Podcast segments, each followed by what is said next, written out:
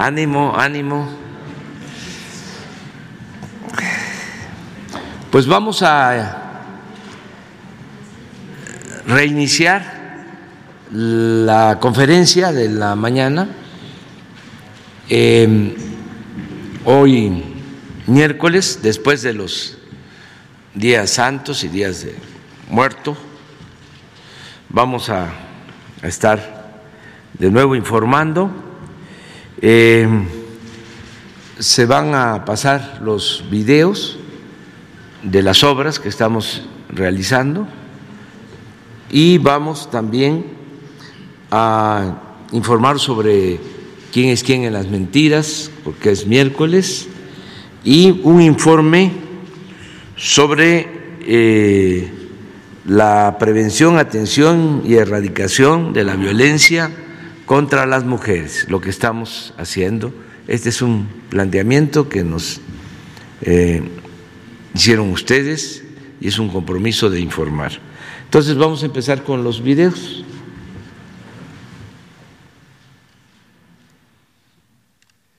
La Secretaría de la Defensa Nacional informa los avances en la construcción del Aeropuerto Internacional Felipe Ángeles al 3 de noviembre de 2021. En la torre de control y servicios de extinción de incendios se continúa con la programación del elevador secundario, así como la instalación de cancelerías en la torre de control. En el estacionamiento y terminal intermodal de transporte terrestre se lleva a cabo la aplicación de pintura en los cajones de estacionamiento y señalización y se continúa con la colocación de paneles en la sala de espera de la terminal de autobuses. En las redes hidráulicas y sanitarias generales se realizan los trabajos de pintura en los tanques de la planta de almacenamiento de agua potable. Asimismo, se continúa con la colocación de recubrimiento en caras interiores en los tanques de pretratamiento y sedimentador en la planta tratadora de aguas residuales número 6. En la terminal de combustibles y red de distribución se colocan las bombas descargaderas de autotanques, los paneles en el acceso monumental y los letreros en los edificios de la enfermería, laboratorio y centro de monitoreo. En las redes eléctricas voz y datos se efectúa el monitoreo en sistema aislado en gas SF6, la instalación del sistema de puesta a tierra de red secundaria, así como la colocación del transformador. A la fecha, se han generado 126.973 empleos civiles. Faltan 138 días de construcción.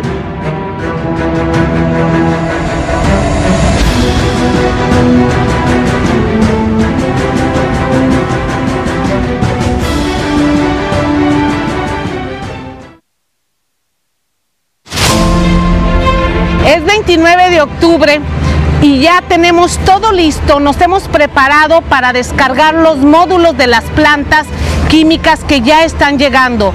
Hoy recibimos de Estados Unidos un módulo de la planta de tratamiento de gases. Ve el reporte esta semana. La planeación en la construcción de la refinería inició con la procura temprana. Es por eso que como resultado ya empiezan a llegar vía marítima y terrestre provenientes de diferentes partes del mundo y del interior de la República los equipos y módulos de las plantas químicas al sitio de la refinería Olmeca en Paraíso, Tabasco. Esta semana arribó al puerto de Dos Bocas la embarcación Challenger, proveniente de Estados Unidos con los módulos Merichem, que integrarán la planta de gases, con la función de remover el azufre del gas. De igual manera, en el paquete 1 se recibieron transformadores para las subestaciones de las plantas combinada y coquizadora. Al mismo tiempo, se traslada desde Guadalajara, Jalisco, un reactor hidrogenerador de la planta hidrotratadora de naftas. En los paquetes 2 y 3 de la compañía Samsung se avanza en la colocación de diversos equipos en las plantas hidrotratadora de diésel, gasóleos, naftas y la planta reformadora. En el paquete 4, a cargo de Techin, se avanza en las cimentaciones superficiales de la base de hornos, tanques y cuartos de operaciones de cogeneración y en la construcción de las fosas de tratamiento de efluentes. Los racks de estructuras de acero se reportan al 95% de instalación y se inicia con la colocación de charolas y tuberías. Continúa el armado de las torres de enfriamiento. En el área de almacenamiento, se ha iniciado con la colocación de pinturas en los tanques terminados y avanzan las pruebas hidrostáticas, al mismo tiempo que el armado de esferas entra en la etapa final para continuar con las pruebas y pinturas respectivamente. En el área de edificios y contraincendio continúan los trabajos en el detalle interior y en telecomunicaciones se preparan los interiores para resguardar los equipos de voz y datos de toda la refinería que se conectará con toda la red de Pemex. En el cuarto de control central continúa la obra exterior de vigas y vidrios, forrado de espejos de agua y se detallan los muros en el interior. En la construcción del gasoducto, avanza la soldadura de piezas y continúa el tendido en los tramos a lo largo de 62 kilómetros de longitud. Al igual que el acueducto, se han colocado en tierra y agua lingadas de tubería que llevarán el vital líquido hacia la refinería. Continúa el trasplante de plantas de ornato cultivadas en el vivero hacia las áreas verdes de la refinería Olmeca, ubicada en el puerto de Dos Bocas. Reporte de actividades. Avance de obra. Semana 51 de 157. A lo largo de los primeros cuatro tramos del tren Maya, hemos ejecutado más de 300 kilómetros de terracería. En el tramo 1 en Tenosique, progresamos con la construcción de prefabricados, como el armado y soldado de la estructura de acero de las traves y prelocetas, la cual se ejecuta previa al colado de las mismas. En el tramo 2, en la localidad de Ruiz Cortines, Campeche, avanzamos con la fabricación y extendido de subrasante previo al inicio de los trabajos de las capas finales de la plataforma ferroviaria. En el tramo 3, continuamos con los trabajos de terracerías, con actividades como la conformación de terraplén en Cacalchen, Yucatán. También en Eguán, continuamos la construcción de pasos vehiculares con actividades de armado de acero y el armado de caballete en Chochó. En el tramo 4, avanzamos con la formación de subyacente y subrasante para la carretera Cantunil-Cancún. También en la misma carretera, progresamos con el tendido de la segunda carpeta asfáltica, así como la construcción de más de 10 pasos vehiculares que, sin interrumpir el paso de los existentes, permitirá mantener la conexión entre las poblaciones. Al día de hoy, los empleos generados en el sureste por el proyecto del Tren Maya ascienden a más de 90.000. El Tren Maya avanza. Construcción del tren interurbano México-Toluca. Reporte semanal. Vía catenaria y obra electromecánica. Avance 45.4%.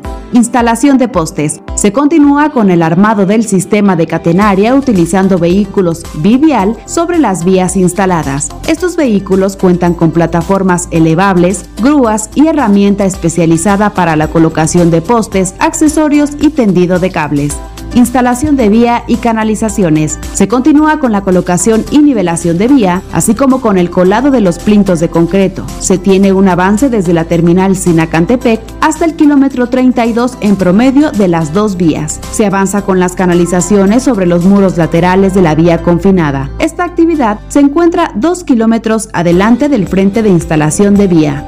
Tramo 3, 17 kilómetros. Avance de obra 53.3%. Frente 2, Carretera Federal. En este frente ya se tiene el 50% de las losas de compresión coladas y se continúa avanzando en el habilitado y colocación de acero de refuerzo en el 50% restante. Frente 9, tercer cruce de autopista. Se colocaron las últimas dos traves prefabricadas de concreto en este frente. Estos montajes se realizaron en horario nocturno para minimizar las afectaciones a los usuarios de la autopista México-Toluca. Arteaga y Salazar. Se continúa con el corte de material y estabilización de taludes para el paso del tren interurbano bajo la nueva vialidad. Hondonada Zagarpa. Se continúa con la construcción de las dos columnas principales del viaducto en doble voladizo de 220 metros de longitud total en este frente. Estación Vasco de Quiroga. Continúan los trabajos de cimentación profunda para la estación con la perforación, armado y colado de pilas de concreto. Secretaría de Infraestructura, Comunicaciones y Transportes. La Comisión Nacional del Agua informa los avances del Parque Ecológico Lago de Texcoco. Conservación y mantenimiento del lago Nabor Carrillo. Continúa la conformación y renivelación de los bordos en el lago, así como el dragado al interior y exterior de los canales en la zona noroeste se lleva a cabo levantamiento topográfico en los alrededores del lago y culminaron las acciones de desmonte y despalme del área de trabajo. Ciénega de San Juan, fase 2. Se concluyó el colado de las guarniciones de los anillos que conforman el estacionamiento. Asimismo, continúan los trabajos para la instalación de rejillas en andadores vehiculares y peatonales. Se colocó la capa final de gravilla en los andadores de la Ciénega de San Juan. Terracerías, fase 2. Para la construcción de las islas, se realizó la conformación del terraplén en las plataformas. Continúan los trabajos de reubicación de piezas de concreto para la elaboración de laberintos y zonas lúdicas. Asimismo, se llevó a cabo la liberación de las zonas donde se desplantan las plataformas. También se realizó la colocación de geotextil y geomalla en plataformas, islas, Jardín Central, barreras rompevientos y brechas cortafuegos. En el tren Texcoco Norte se sumaron 2.71 kilómetros más de desasolve. Con estas acciones, el Gobierno de México fortalece la vocación ambiental de la zona en beneficio de los habitantes del Valle de México. Muy bien. Pues vamos con Elizabeth. Buen día, señor presidente. Buenos días, compañeros de la prensa. El combate a la corrupción es el sello distintivo de la cuarta transformación de la vida pública del país. Y en esa tarea tienen que participar todos los sectores, pero sobre todo aquellos que tienen como cometido principal el servicio público, el servicio a la sociedad, como son los medios de comunicación. En efecto, la construcción, fortalecimiento y defensa de la democracia pasa por la depuración del aparato gubernamental envilecido por el neoliberalismo y la corrupción. También en, cuestión está el papel de los medios de comunicación, que en muchos casos han justificado o callado el despojo y la mentira. Así se convirtieron en cómplices del saqueo y la manipulación en contra del pueblo. Hoy en México ningún medio ni periodista puede llamarse amordazado ni desde el gobierno de la República se pagan por silencios o adulaciones. La prueba más clara de la libertad de expresión, de la libertad de prensa, de la libertad que gozan y ejercen los medios, son los diarios ataques, muchas veces plagados de diatribas en infundios en contra del presidente de la República, sin que haya otra respuesta que el argumento veraz, la exposición de motivos clara sobre los proyectos, y la exposición de mentiras en que incurren un día sí y el otro también. Así que va nuestra humilde contribución en este proceso. Iniciamos nuestra sección. Mentiras para cambiar percepciones sobre la economía y el Aeropuerto Internacional Felipe Ángeles. Los días 27 y 28 de octubre, diversos medios de comunicación publicaron que las acciones de la Bolsa Mexicana de Valores de la compañía Volaris habrían caído tras el anuncio de que volaría del Aeropuerto Internacional Felipe Ángeles hacia Tijuana, Baja California y a Cancún. Entre los principales medios que publicaron esa información fue el Universal, Milenio, MBS Noticias, Reporte Índigo, Eje Central, Latinos, El Economista consignaron que Volaris habría perdido 6.41% en la Bolsa Mexicana de Valores. Esta información no es verdad. Desde el pasado 22 de octubre, las acciones de la aerolínea sufrieron bajas. Sin embargo, no solo en el caso de Volaris, sino de otras empresas de aerolíneas internacionales como America Airlines, Delta Airlines y Southwest. También tuvieron tendencias a la baja en la Bolsa Mexicana de Valores. Las razones de este decremento son el riesgo por rebrote de la variante Delta Plus del COVID-19. El 29 de octubre, diversos medios de comunicación y periodistas difundieron información falsa de que cayeron las acciones de la aerolínea Volaris tras anunciar que iniciaría operaciones en el Aeropuerto Internacional Felipe Ángeles. Los datos fueron utilizados de manera engañosa por la coincidencia entre el anuncio de Volaris de que operaría en el Aeropuerto Felipe Ángeles y la tendencia de la industria por COVID-19.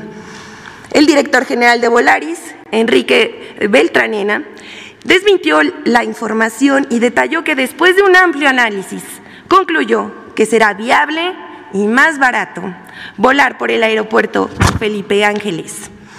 Pero como siguen enojados con lo del aeropuerto, por eso intentan, eh, inventan medios y periodistas. La siguiente, el colmo de las fake news.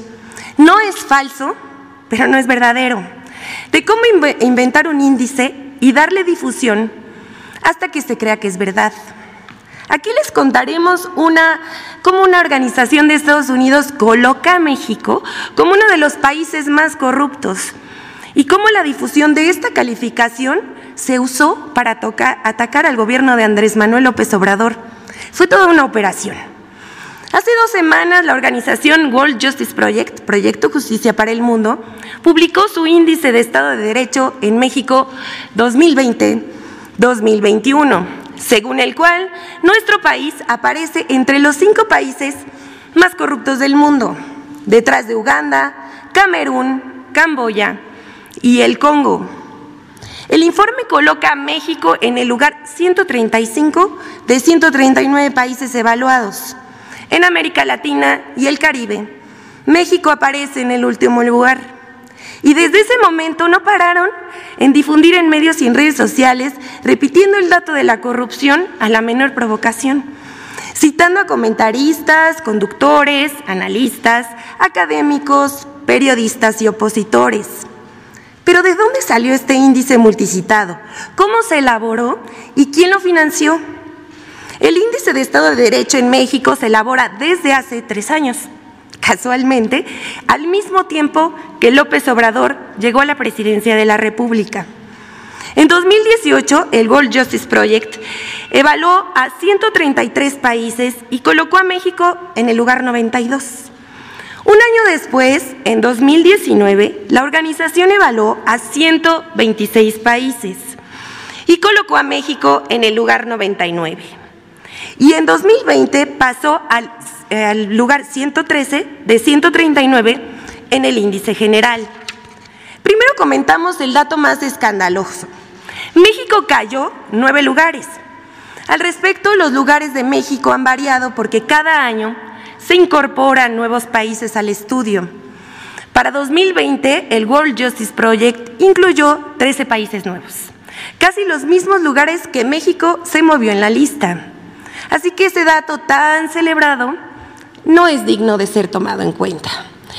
En segundo lugar, el índice no es un estudio exhaustivo, es el resultado de la consulta a un pequeño grupo de analistas, empresarios, organizaciones patronales, académicos, organizaciones no gubernamentales, que en casi todos tienen animadversión hacia el gobierno del presidente Andrés Manuel López Obrador. Aquí vemos a los colaboradores. Por ejemplo, hay gente de Coparmex, Transparencia Mexicana, el IMCO, México Evalúa, la Universidad Anáhuac, la Escuela Libre de Derecho, Cinépolis y Proyecto México Posible, entre otros. Entre los especialistas que ayudaron para la conceptualización y elaboración del índice del Estado de Derecho en México pueden observarse a personajes como Edna Jaime, de México Evalúa, Juan Pardinas, del IMCO y director del periódico Reforma, eh, y Ana Laura Magaloni, del CIDE. El índice de Estado de Derecho en México es patrocinado por el World Justice Project organización estadounidense fundada en 2006 por el abogado y empresario, William Holrick, que durante casi 25 años fue el principal asesor legal de la compañía Microsoft en diversas polémicas mundiales. La World Justice Project, que tiene oficinas en Washington, Seattle, Singapur y México, se presenta como una organización sin fines de lucro y cuenta con el apoyo de 21 aliados estratégicos. En México, la World Justice Project apoya a diferentes organizaciones como México Evalúa, Causa en Común, eh, la Red Quinte Poder, eh, incluso a instituciones como el Tribunal Electoral del Poder Judicial de la Federación. Así, el estudio de opinión que coloca a México como uno de los cinco países más corruptos está financiado por una organización estadounidense y los especialistas consultados son esencialmente opositores del gobierno. La oficina, del World Justice Project en México es dirigida por Tim Kessler, quien ha sido consultor del Banco Mundial y jefe del programa de competitividad de México en la USAID, una organización vinculada al Departamento de Estado de Estados Unidos, que de acuerdo con periodistas de distintos países, tiene un perfil intervencionista contra los gobiernos que no se alinean a las políticas de Estados Unidos. De acuerdo con testimonios de personas que han trabajado en la World Justice Project, En esta organización, lejos de estudios económicos y sociales imparciales, se llevan a cabo productos informativos, montajes y producciones para hacer ensombrecer al gobierno que encabeza López Obrador. El World Justice Project ha celebrado convenios de difusión con el consejero presidente del INE, Lorenzo Córdoba, quien incluso ha presentado como si fuera propio el estudio. El índice del Estado de Derecho, World, Justice Project, también tiene acuerdos con gobernadores opositores como Diego Sinué Rodríguez de Guanajuato, Mediante una compleja red de colaboraciones con diferentes personajes de la vida pública, el World Justice Project ha logrado abrir espacios para encabezar foros, conversatorios y mesas de análisis para difundir la idea de que México es un Estado fallido. Al observar el directorio del World Justice Project en México, se puede constatar que sus principales investigadores no son reporteros, periodistas ni académicos destacados, sino productores y directores de cine. El abogado del ITAM, Roberto Hernández, director del documental Presunto Culpable, es el investigador senior de la World Justice Project y representando a la organización estadounidense suele ofrecer conferencias al lado del empresario Gustavo de Hoyos, expresidente de la Coparmex, para difundir el trabajo de esta asociación. Isa Guerra, directora de producción de la World Justice Project, carece de experiencia en temas de corrupción, rendición de cuentas, pero por otra parte ha sido destacada productora en películas y series taquilleras como Cantinflas, Club de Cuervos y No Manches Frida. Como puede constatarse, detrás del índice del Estado de Derecho en México 2021 están organizaciones y personajes que militan contra López Obrador quienes han difundido este informe son medios y periodistas y políticos como Claudio X González, Felipe Calderón, entre otros.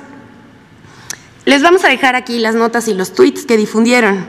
Este índice, así se construyen los golpes mediáticos contra el gobierno de la 4T, con la idea de manchar poco a poco el prestigio del gobierno con información falsa.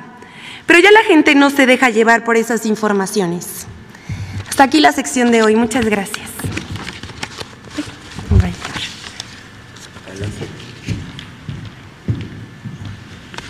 Con su permiso, señor presidente, muy buenos días tengan todas y todos ustedes. Estamos aquí esta mañana para dar cuenta de las acciones que se han realizado en el grupo interinstitucional para la protección integral de mujeres y niñas. Y desde la Secretaría de Seguridad y Protección Ciudadana en la prevención, atención y erradicación de la violencia contra las mujeres. Por eso están aquí mis compañeras del gabinete eh, Nadine y Fabiola que forman parte pues de este gabinete, ahora ellas también tienen una presentación respecto de estos temas.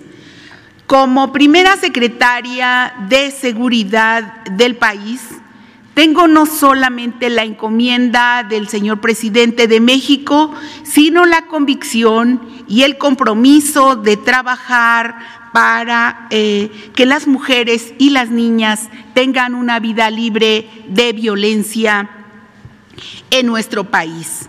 Sobre la situación de la violencia contra las mujeres en el país, podemos decir que en septiembre pasado tuvimos una disminución de 63% en los casos de feminicidio de mes a mes respecto a agosto de este año.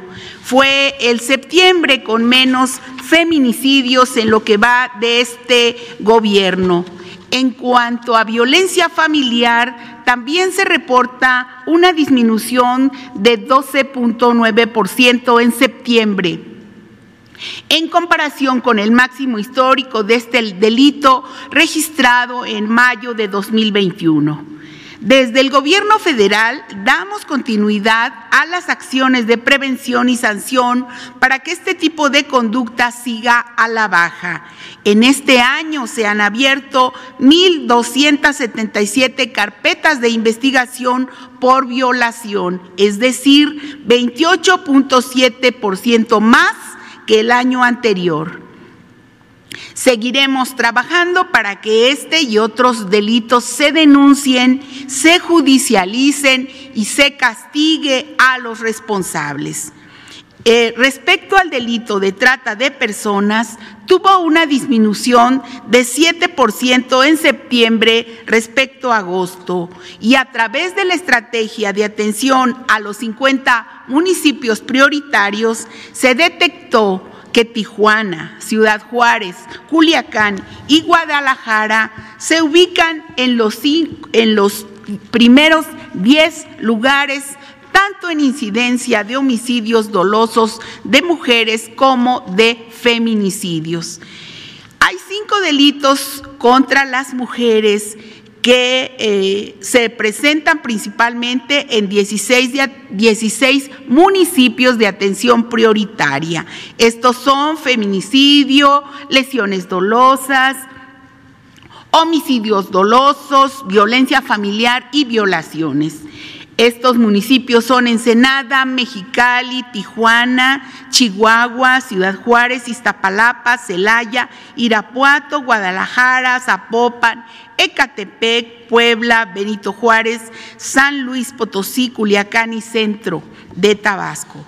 Tomando como base el Plan Nacional de Paz y Seguridad, se formuló la Estrategia Nacional de Seguridad Pública, a partir de la cual se crearon las 32 mesas estatales de construcción de paz y seguridad y las 266 regionales. Bajo esa directriz se atiende de forma integral y focalizada la demanda de seguridad de cada municipio y entidad y se acuerdan ahí acciones para la prevención, atención y erradicación de la impunidad en materia de violencia hacia las mujeres.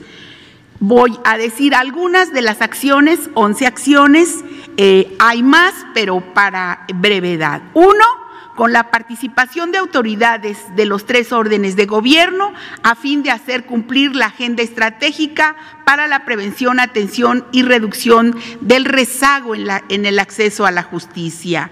Dos, con la asistencia también de representantes de, de las oficinas para la atención de las mujeres en las mesas de paz, con el propósito de la revisión de las carpetas en donde hay feminicidios. Son las propias abogadas mujeres quienes están yendo a las mesas de paz a revisar eh, las carpetas de manera que las autoridades les demos seguimiento y evitar la impunidad.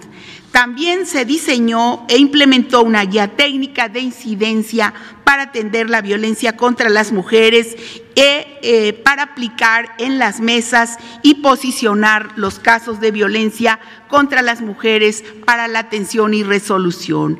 En este tema fueron capacitadas 120 secretarias y secretarios técnicos de las mesas del 25 de marzo al 4 de mayo. También se tuvieron reuniones con 728 alcaldes electos a quienes expuso la incidencia de violencia contra las mujeres en sus municipios y se presentan las acciones prioritarias de la Secretaría de Seguridad para atender la problemática y también enseñar a eh, las autoridades municipales a reportar los casos rápidamente para ser atendidos. También se realizaron distintas acciones de profesionalización y capacitación en materia de violencia contra las mujeres. Ahí han participado en este año 130.923 personas servidoras públicas de los tres niveles de gobierno, 55% de las cuales son elementos de seguridad estatales y municipales. Eh, también eh, se impulsa el conocimiento y la aplicación de dos protocolos, el Nacional de Actuación Policial para la Atención de Violencia de Género y el Nacional, el Protocolo Nacional de Coordinación Interinstitucional para la Protección de Niñas. También se firmó un convenio con la Secretaría de Desarrollo Agrario, con la SEDATU, para poner en marcha el proyecto Territorios de Paz Caminemos Unidas, a través de la cual ellos están generando espacios seguros para mujeres y estamos también ahí en la prevención de los delitos. Otra cosa, el uso de la tecnología que está generando nuevas formas de violencia y que afectan fundamentalmente a mujeres y niños, por eso se elabora la ciberguía y ahí estamos hablando mucho de la ley Olimpia y de las actividades eh, que no se deben realizar sin consentimiento de las mujeres en redes sociales o en sitios de Internet. Otra es la atención de la violencia contra las mujeres. Hay que decirlo, recordarlo, se requiere siempre la participación, el apoyo de todas las dependencias para prevenir y erradicar esa violencia. Claro que como gobierno estamos reconociendo siempre el derecho de las mujeres de, eh, para expresarse públicamente, aunque decirlo nosotros, nosotras, no le apostamos a, a la, eh, nosotros le apostamos, nosotros le apostamos a la movilización pacífica. Eh, hemos iniciado labores también de fortalecimiento de la estrategia de seguridad del Estado al ampliar de 15 a 50 municipios en coordinación con las autoridades y ahí también estamos haciendo seguimiento a las carpetas de investigación de los delitos contra las mujeres para batir la impunidad. Trabajando de la mano también con Naciones Unidas, para los manuales en la aplicación de la ley eh, de eh, servicios policiales sensibles al género y la, y la participación en foros, en muchos foros de alto nivel. Finalmente, eh, trabajar siempre en acciones para la prevención, atención y erradicación de la impunidad y la violencia contra las mujeres. Eh, para ello se integró un cuerpo especializado con mujeres de la Guardia Nacional que coadyuva con las fiscalías estatales y las investigaciones de feminicidio así como la conformación del gabinete de eh, género de la Secretaría.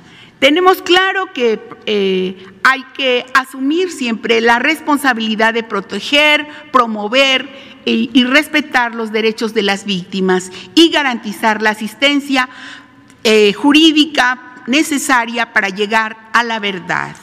Eh, en unos días estamos ya dando inicio a una serie de actividades en el marco de los 16 días de activismo para visibilizar la violencia contra las mujeres. Desde la Secretaría de Seguridad seguiremos haciendo lo necesario para avanzar en la construcción de la paz que considere a niñas y mujeres porque las queremos vivas, libres y autónomas. Muchas gracias por su atención y gracias que nos permiten trabajar con ustedes.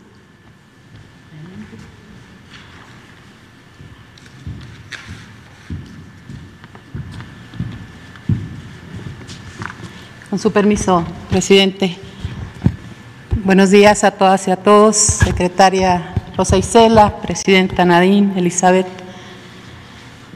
Por instrucción presidencial acudimos hoy a este ejercicio de rendición de cuentas sobre las acciones que está realizando la Secretaría de Gobernación a través de la Comisión Nacional para la Prevención y Erradicación de la Violencia contra las mujeres, la CONAVIM, para mejorar las condiciones de vida y de seguridad de las mujeres en nuestro país. Si me pasan la primera lámina, por favor. Aquí eh, podemos eh, ver e informar que durante la administración del presidente Andrés Manuel López Obrador se han invertido poco más de 300 millones de pesos en los centros de justicia para las mujeres. Se trata de la mayor inversión que ha dedicado una administración federal para este tipo de centros. Gracias a la colaboración con las autoridades estatales, Hoy contamos con 56 centros en todo el país. Este año simplemente se inauguró San Luis Potosí y Uruapan, Michoacán. Y gracias a esta red, en lo que va del año, se han atendido a 174 mil mujeres, es decir, todos los días, en promedio, 580 mujeres acuden a recibir atención psicológica, asesoría legal, médica, a poner una denuncia, a capacitarse para el empleo, etcétera. Informar que están por concluirse los centros, como podemos observar, en Gómez Palacio Durango, en Cuauhtémoc Chihuahua y en Piedras Negras Coahuila. Y además ya se están construyendo los centros en Escárcega, Campeche, en la Magdalena Contreras, en San Luis Río Colorado y en Tlaxcala, para dar un total de 63 centros de justicia para las mujeres. Quiero aprovechar este importante espacio para decirles a las miles de mujeres que nos escuchan que se acerquen, que pidan ayuda, que acudan a los centros de justicia, que la violencia no es normal y que estamos obligadas a brindarles protección y seguridad.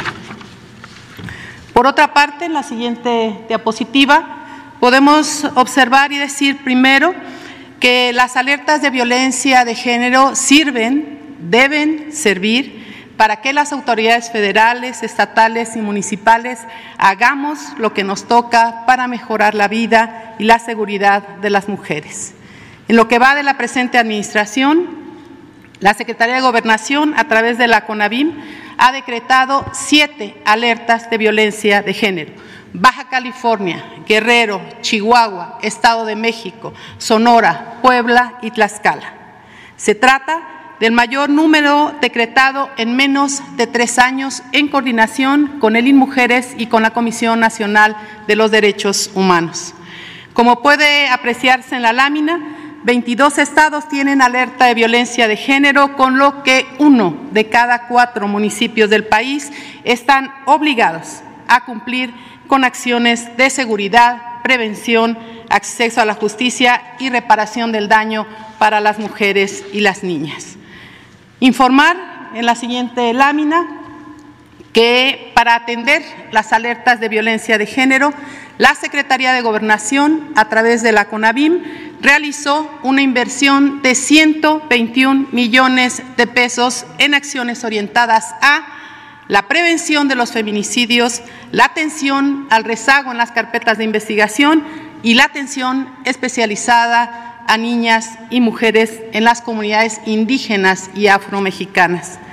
Los recursos sirvieron para la contratación de 787 profesionistas, abogadas, psicólogas, médicas, antropólogas forenses, trabajadoras sociales, traductoras, etcétera, que laboran en 34 instituciones locales, principalmente en las fiscalías especializadas, en las comisiones ejecutivas de atención a víctimas, en las áreas de seguridad pública, en las entidades federativas y también en las secretarías e institutos de las mujeres en todo el país.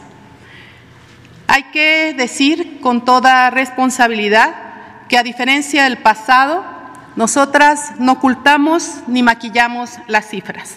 La violencia por razones de género, la que ocurre en contra de las mujeres y las niñas por el hecho de ser mujeres, es grave y es inocultable. Y estamos actuando en consecuencia, practicando la autocrítica y mejorando, entre otras cosas, las alertas de violencia de género. Por esa razón, bajo la conducción del secretario Adán Augusto López y del subsecretario Alejandro Encinas, estamos trabajando de la mano con las y los gobernadores. Por ejemplo, la gobernadora de Chihuahua, la de Tlaxcala y la propia jefa de gobierno en la Ciudad de México encabezan personalmente esta tarea. Con los gobernadores de Jalisco, Nuevo León, Sinaloa y Sonora, acordamos recientemente reforzar el mecanismo de alerta de violencia de género e involucrar a todos sus gabinetes en esta misión. Finalmente, informar que contamos con un sistema de monitoreo que nos permite, en coordinación con la Secretaría de Seguridad, que encabeza la secretaria Rosa Isela, y las fiscalías de los estados, identificar los casos de violencia contra las mujeres y las niñas. En lo que va del año, en la CONAVIM hemos atendido a 594 víctimas y sobrevivientes de violencia, más de la mitad por violencia sexual y física. Hemos atendido 34 casos de feminicidio y 7 de tentativa de feminicidio. Entre los que hemos atendido, nos han conmovido e indignado los feminicidios infantiles. Algunas de las víctimas de entre uno y dos años de edad, en dos casos por agresión sexual, uno a manos del padre biológico y otro a manos de un tío. Ciertamente, hay temas que nos incomodan como sociedad, que no nos atrevemos a denunciar. Nueve de cada diez violaciones a las niñas ocurren al interior de los hogares y en su entorno más cercano. Y no se denuncia por miedo, por desconfianza a la autoridad o por pena. Y el mensaje debe ser muy claro. No habrá impunidad en esos delitos. Contamos para eso con la responsabilidad y el compromiso, esperamos contar con la responsabilidad y el compromiso de las y los jueces para que colaboren en el combate a la impunidad. Y si me permite, señor presidente, proyectaríamos un video sobre el funcionamiento de los centros de justicia para las mujeres. Los centros de justicia para las mujeres son espacios donde las mujeres que viven violencia encuentran servicios especializados para ser atendidas. Actualmente existen 56 centros de justicia en el país. Todos cuentan con un área de trabajo social, responsable de orientar, acompañar y canalizar de manera adecuada a todas las mujeres que así lo requieran. En el área de psicología, las mujeres, sus hijas e hijos reciben terapia con la mayor privacidad, empatía y profesionalismo. La violencia tiene un fuerte impacto en la vida de las niñas y los niños. Por ello, mientras las mujeres son atendidas, sus hijas y sus hijos reciben apoyo especializado en un ambiente adaptado a sus urgentes necesidades. Que las mujeres tengan un auténtico acceso a una vida libre de violencia requiere del esfuerzo compartido de diversas dependencias, como salud, educación, fiscalías, juezas y jueces. Los centros de justicia se abocan en todo momento a brindar seguridad y salvaguardar la integridad de las mujeres que viven violencia. Aunque falta mucho por hacer, estamos mejorando la atención de los centros de justicia para las mujeres, con servicios gratuitos y con el esfuerzo coordinado del gobierno federal con los gobiernos estatales en una alianza efectiva en favor de las mujeres. Dar protección y seguridad a las mujeres es una prioridad del gobierno de la Cuarta Transformación. Conoce más en www.gov.mx diagonal conavim. Gobierno de México. Buenos días, con su permiso, señor presidente. Buenos días a todas y todos. Eh, sabemos que la violencia contra las mujeres es una cuestión cotidiana en la vida de nuestras mujeres y niñas y que su origen está en la desigualdad y la discriminación. Y hoy más que nunca, todos los sectores de la sociedad estamos trabajando para garantizar igualdad de género en todos los espacios públicos y privados.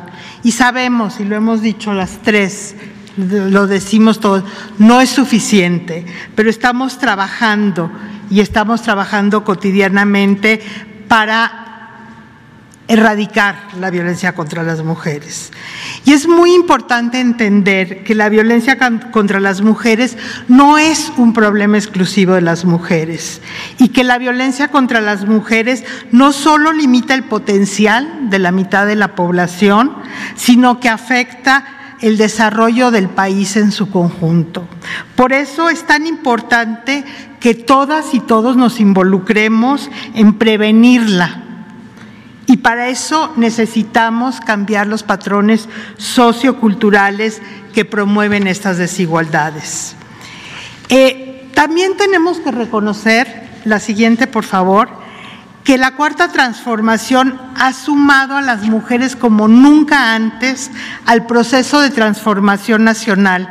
Y lo hacemos siempre siempre, poniendo en el centro a las mujeres que están en situación de mayor vulnerabilidad, es decir, a las mujeres pobres, a las mujeres indígenas, afromexicanas, rurales, y que por eso son las principales beneficiarias de los programas prioritarios y estratégicos que tienen como objetivo brindar oportunidades y garantizar el derecho el acceso a derechos de las mujeres y las niñas, accesos a mejor alimentación, a trabajo, a educación y todos, todos estos factores son factores protectores de la violencia. 58% de las beneficiarias de los programas prioritarios y estratégicos son mujeres y niñas, 55 millones. La siguiente, representan, por ejemplo, el 57% de jóvenes construyendo el futuro y 68% de las más de 15 millones de becas Benito Juárez son para las niñas. Por otro lado, para construir la igualdad y avanzar más rápido, con medidas más contundentes y escuchando las necesidades de las mujeres, estamos creando los cimientos de un sistema nacional de cuidados que libere el tiempo de las mujeres para que puedan tener acceso a trabajos remunerados. Mientras sus seres queridos están cuidados, tienen servicios que les ayuden a mantener su autonomía y estar con integridad porque las mujeres quieren ver y además eh, son un factor de protección para ella, para que puedan vivir vidas libres de violencia, también estamos trabajando en su empoderamiento económico. Es muy importante eh, identificar las formas específicas de violencia contra las mujeres para erradicarla, pero también es una forma esencial de reconocer que estamos transformando la vida de las personas. Solo si las mujeres tienen acceso a sus derechos humanos será posible que tengan una vida digna no solo las mujeres, como ya lo dije, pero todo el pueblo. No hay nada más valioso que la vida, que la libertad, la seguridad, y ese es el propósito último de las políticas públicas de prevención de violencia contra las mujeres. En el marco del grupo interinstitucional al que hacía alusión eh, la secretaria, estamos trabajando para desarrollar estamos trabajando y hemos desarrollado un modelo, la siguiente por favor, de eh, atención integral para la prevención primaria de la violencia contra las mujeres. Y déjenme subrayar el primaria porque quiere decir que vamos, estamos trabajando para prevenir eh, trabajamos en los determinantes de la violencia contra las mujeres. Este modelo busca, que fue eh, eh, formalizado en el marco del Sistema Nacional de Prevención, Atención, Sanción y Erradicación de la Violencia contra las Mujeres el 7 de septiembre pasado, lo que busca es hacer un nuevo pacto social para una sociedad libre, democrática y soberana, en el que no haya cabida para la exclusión y la violencia contra las mujeres. Este modelo considera las relaciones sociales, interpersonales y familiares, pero también las comunitarias y las estructurales, y a través de acciones que hacen cada uno de, las, de los... Eh, de los que están involucrados, de los ámbitos de, acciones, de acción, eh, hacemos estas transformaciones. Son cuestiones que tienen que ver con los contenidos en la escuela, con los contenidos, lo que se hace desde la cultura, cómo se previene el acoso y el hostigamiento en el trabajo, cómo se previene la violencia obstétrica en salud. La idea es eh, promover estrategias donde participan de manera articulada la federación, los estados, los municipios, pero también y especialmente eh, las comunidades. Y vamos a estar haciendo muchas acciones en el marco de este modelo de prevención primaria para dejar de contar para que ya no haya violencia en el marco de los 16 días de activismo a los que hizo alusión la secretaria eh, Rosa Isela. Una, una, segunda estrategia que estamos haciendo, la siguiente, por favor, es la estrategia para el acceso a las mujeres al derecho agrario. Esta, esta estrategia es muy importante porque históricamente la lucha por la defensa del territorio ha sido emprendida por las mujeres, en su mayoría mujeres indígenas y rurales que se dedican al cultivo, cuidado y preservación de la tierra y de los recursos naturales y que encabezan también los procesos organizativos a nivel de las comunidades.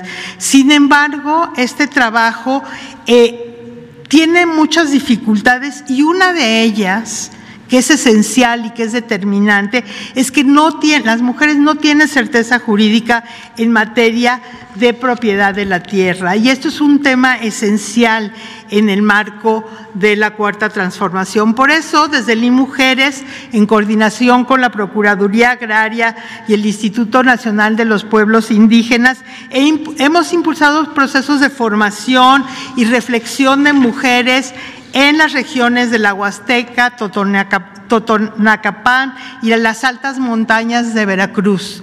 Ahí hemos trabajado con las mujeres y hemos visto la importancia que tiene llevar información acercar los servicios para que las mujeres tengan la titularidad de sus, de sus tierras.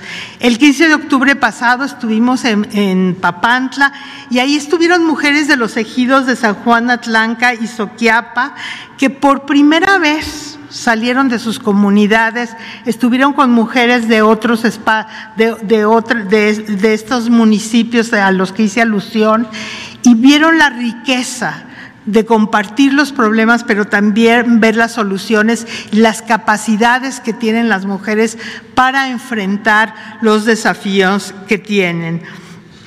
Realmente, si no, las mujeres no tienen la titularidad de la, tiene, de la tierra, no pueden tener acceso a otros programas gubernamentales, no pueden ser parte de la organización comunitaria formal. Por eso ha sido tan importante que junto con la Procuraduría, el registro agrario, la SEDATU, se han dado en el año pasado y este año casi tres mil títulos de propiedad a las mujeres. Y el tercer ejemplo que les voy a dar de acciones específicas que estamos realizando eh, desde el Gobierno de México, desde el Mujeres, tiene que ver con el programa de Mujeres Constructoras de Paz.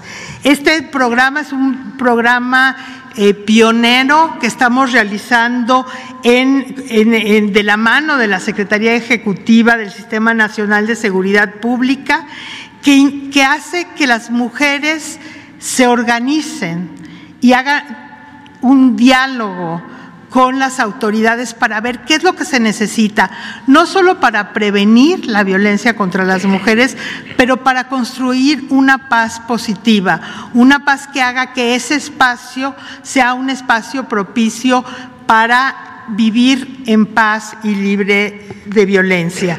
Este año eh, se se formaron 100 redes de mujeres constructoras de paz en 54 municipios de 11 entidades federativas que están donde están participando activamente más de 1.500 mujeres. El año pasado se formaron más de 200 eh, redes. Las mujeres en estas redes, como les decía, ven su entorno, dialogan con la comunidad, hacen actividades, pero tienen un diálogo y tienen una escucha importante por parte de las autoridades eh, municipales.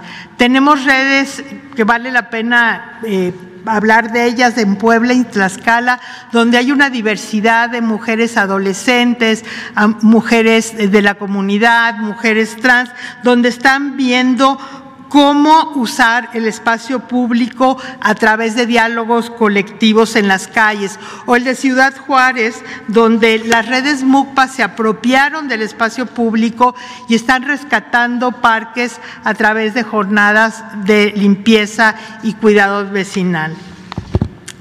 Quiero terminar esta exposición diciendo que en el Instituto Nacional de las Mujeres tenemos la obligación eh, y hemos sido encomendadas por el presidente de atender, de impulsar políticas públicas, de prevenir la violencia contra las mujeres, pero lo hacemos también con la profunda convicción que eso es lo que va a transformar nuestros países.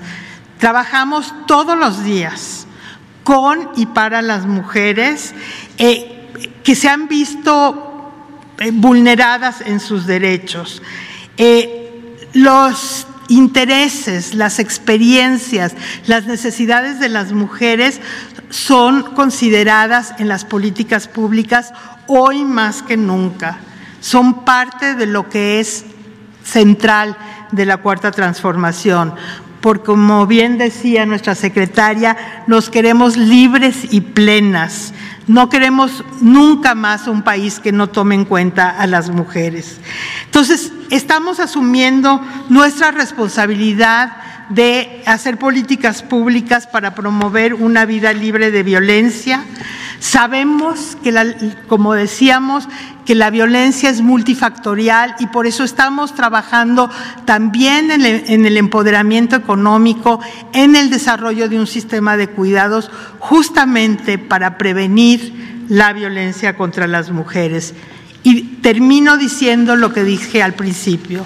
La violencia contra las mujeres es un problema de todas y todos.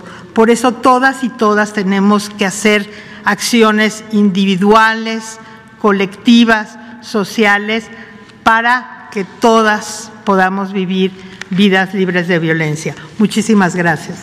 Gracias, señor presidente.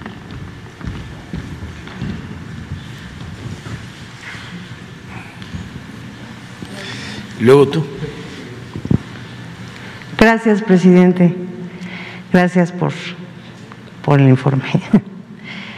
Buenos días, soy Verónica Villalbazo, Frida Guerrera, medio independiente, colaboradora de eh, Cultura Colectiva, entre otros medios. Eh, estaba escuchando muy atenta lo que nos compartían las secretarias. Buenos días. Y me preguntaba, tenemos ahí en común un caso con, con ABIM que nos ha estado ayudando a acompañar en Morelos. ¿Cuál es realmente el apoyo que se les está dando a las víctimas? El caso particular del que hablo em, está sin trabajo, con su niña recuperada después de ese intento de feminicidio, con una familia del agresor encima de ella y sola. Tenemos otros casos de menores, niñas y niños sobrevivientes que tampoco tienen apoyo porque no existe un programa que los abrace a ellos como víctimas. Particularmente el caso de una pequeñita eh, con una nula probabilidad de vida y que afortunadamente está viva. Sin embargo, su abuela no puede trabajar, obviamente porque hay que estar estimulando a la niña, cuidando a la niña, y no hay apoyos económicos para este tipo de víctimas. Ninguna comisión de atención a víctimas lo tiene, eh, particularmente en los dos casos hemos buscado el apoyo de la Comisión de Atención a Víctimas de Morelos, no lo hemos obtenido. Y en el Estado de México, pues con, mucha, con mucho esfuerzo, la comisionada de atención a víctimas sí nos apoyó, pero pues prácticamente convenciendo al Consejo, que ese es otro punto. Quienes deciden si se les apoya o no a las víctimas es un consejo. Y no sé si de verdad hay un programa que económicamente las ayude. ¿Cuál? ¿Quién? ¿Ustedes?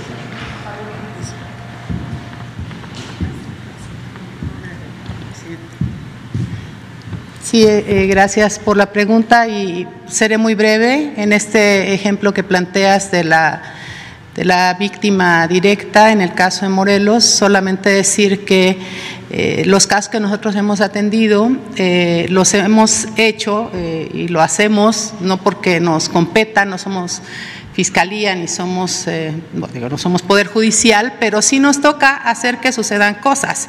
Y entonces este monitoreo al que hacía referencia, que nos ha llevado a la identificación de cerca de mil casos eh, que hemos atendido en este año, nos ha permitido primero tener una comunicación permanente e inmediata con las fiscalías y las fiscalías especializadas, permanente e inmediata con las comisiones ejecutivas de atención a víctimas y con el acompañamiento directo de las instancias de las mujeres. Ese es el papel que hemos hecho para garantizar que sucedan cosas y que estos delitos no queden en la impunidad, dar acompañamiento a las víctimas y a las víctimas indirectas.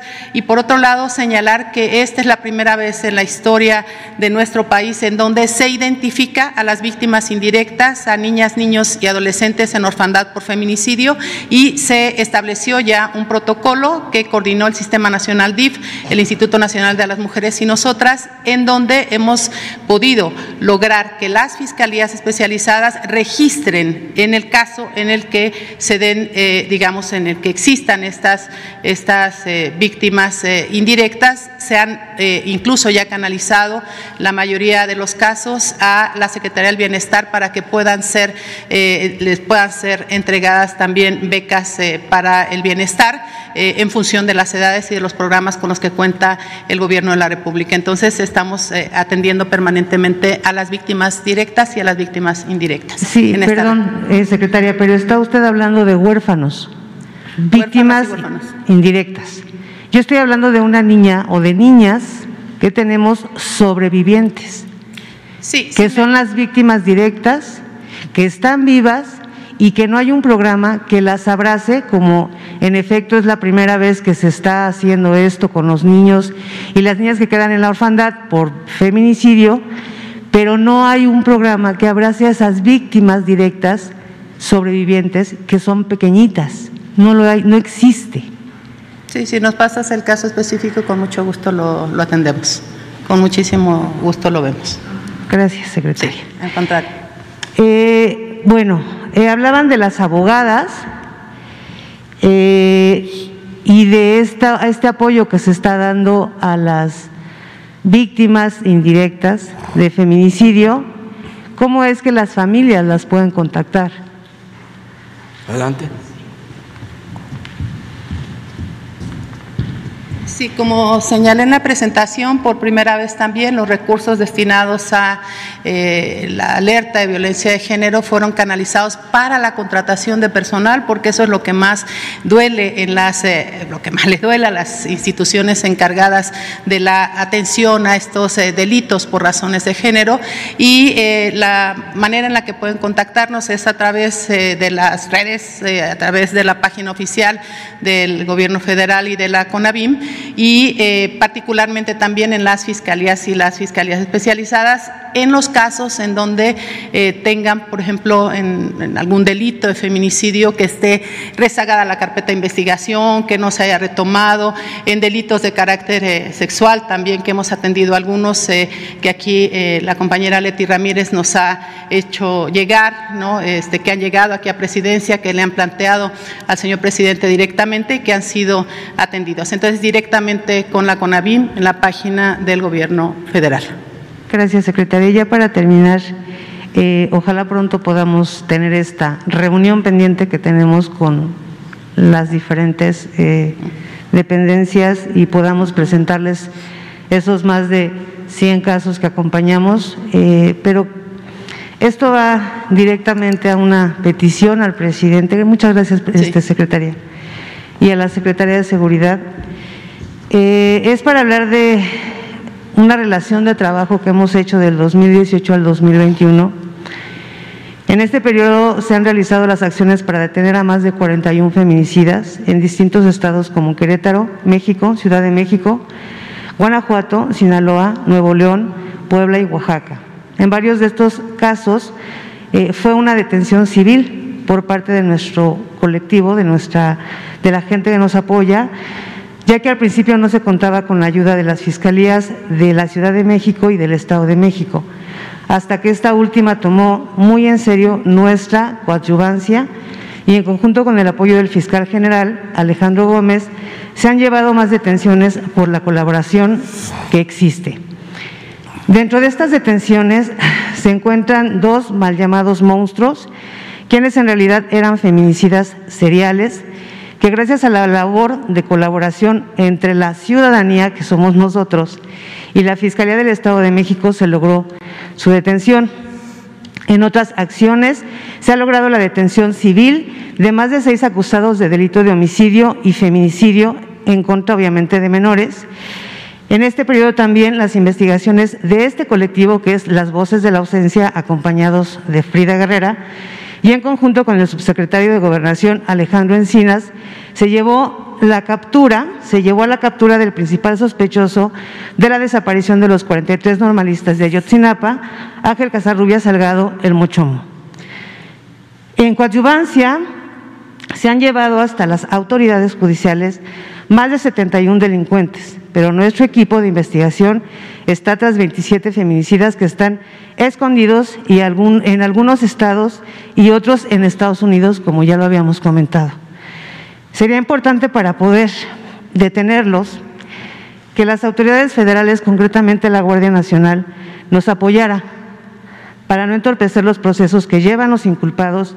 Preferiríamos que las autoridades acepten nuestra coadyuvancia para que pudiera abrazarse un poco más el tema de ya no más impunidad, obviamente eh, siempre con la única finalidad, presidente, secretarias, de que esto se termine.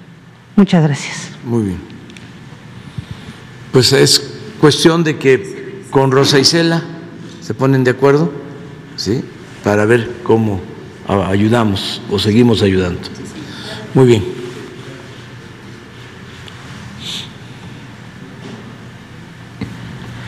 Muy buenos días, presidente. Eh, Ramón Flores del Centinela Informan de Humanoid de Inglaterra y funcionarias que, la acompañan.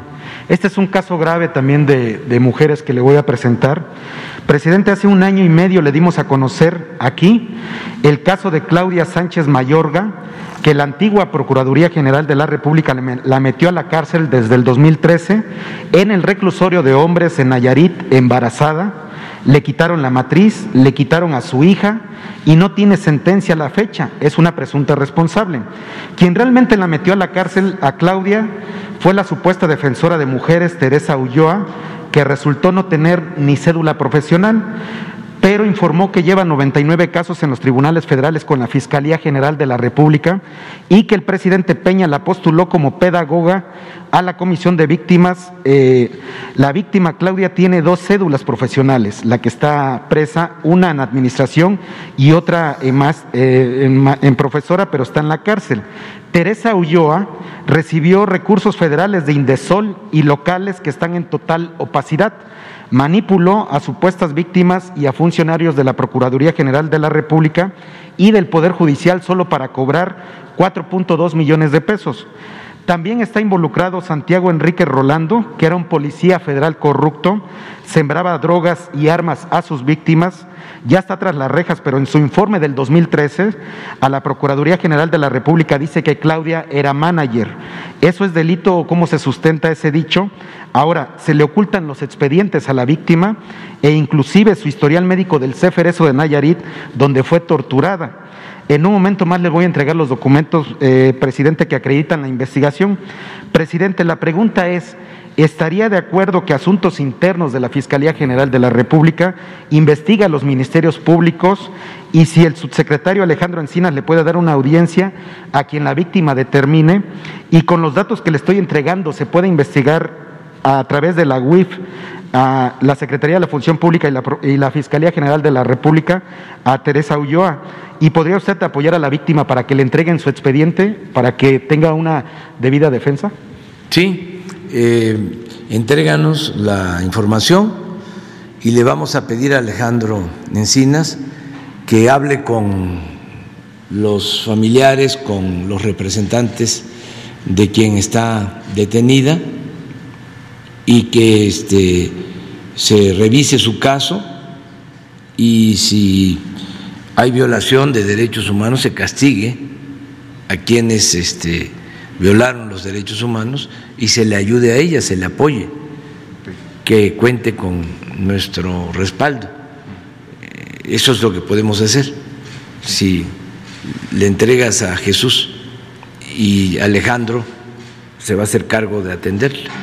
Sí, ahorita le entrego los, datos. Eh, en mi segundo planteamiento, qué bueno que está aquí la secretaria de Seguridad Pública, presidente, recuerda usted que le planteamos el tema hace dos años y medio de la renta de las patrullas y que dio instrucciones a la Secretaría de la Función Pública a la Fiscalía General de la República perdón, y a la UIF que revisara los contratos de Grupo Andrade por la renta de 1.500 patrullas en 2.7 millones de pesos cada una, las 1.850 patrullas de Jesús Horta por 3.300 millones de pesos, que por cierto continúa prófugo, y 21 funcionarios más.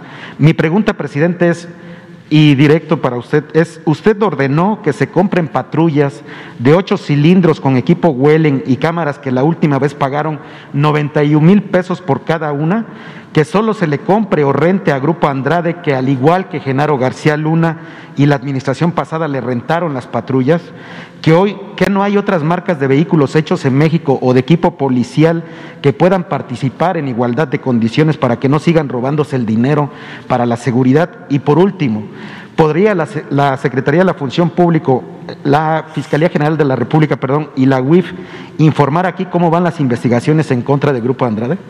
Sí, bueno, nada más que yo no este, conozco a estas personas, ni ordeno que se compren patrullas con determinadas características, porque eso corresponde pues a los responsables, en este caso la Secretaría de Seguridad. Aquí Rosicela nos puede explicar sobre esto y este decir que no se permite la, la corrupción porque aquí tengo el contrato, si quieres se lo entrego directamente a la Sí, ahora mismo, pero sería bueno que explicara.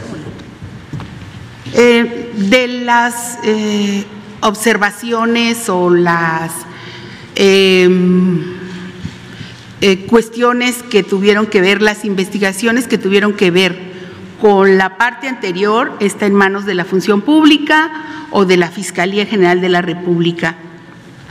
Eso sigue su curso no corresponde a la Secretaría esa parte.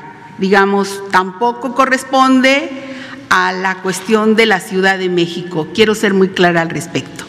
De lo actual, efectivamente, este año se hizo una licitación pública eh, en donde participaron 16 empresas, em, quedaron unas finalistas no tengo de memoria por cuánto fue esa licitación, pero sí efectivamente eh, se requerían cuatro mil vehículos, no hay en el mercado, usted puede investigar en todos lados eh, que no hay en el mercado.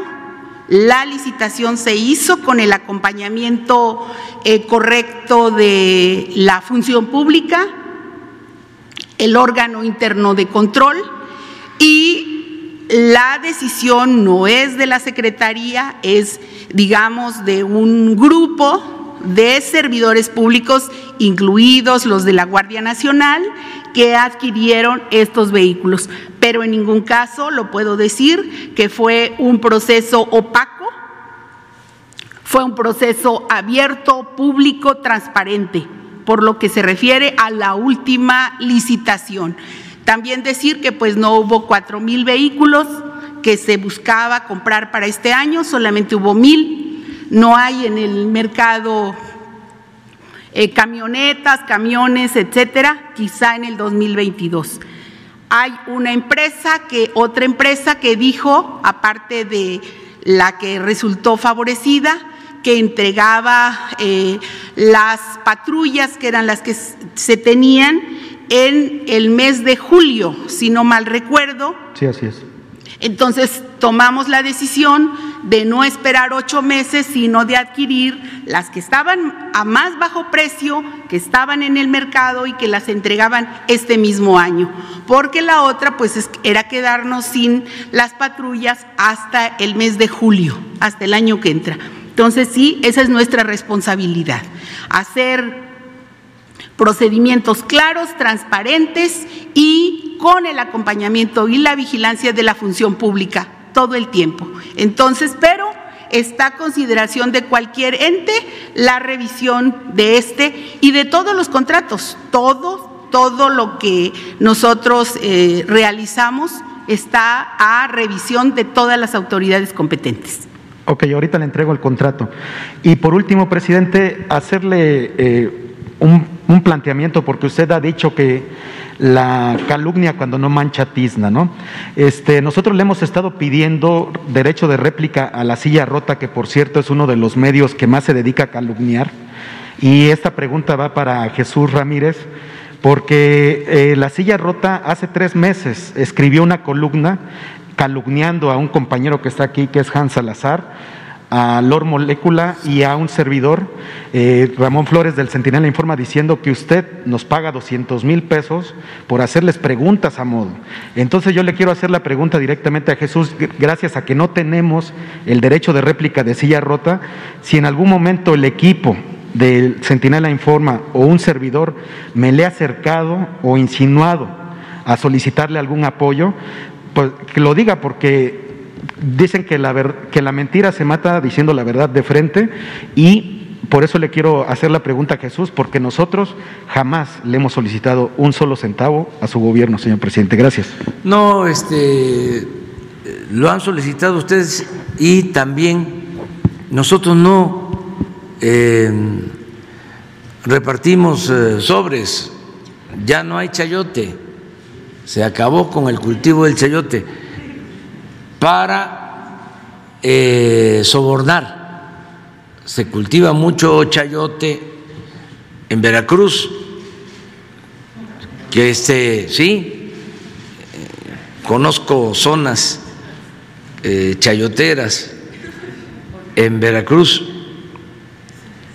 eh, y en otras partes. Además, el chayote es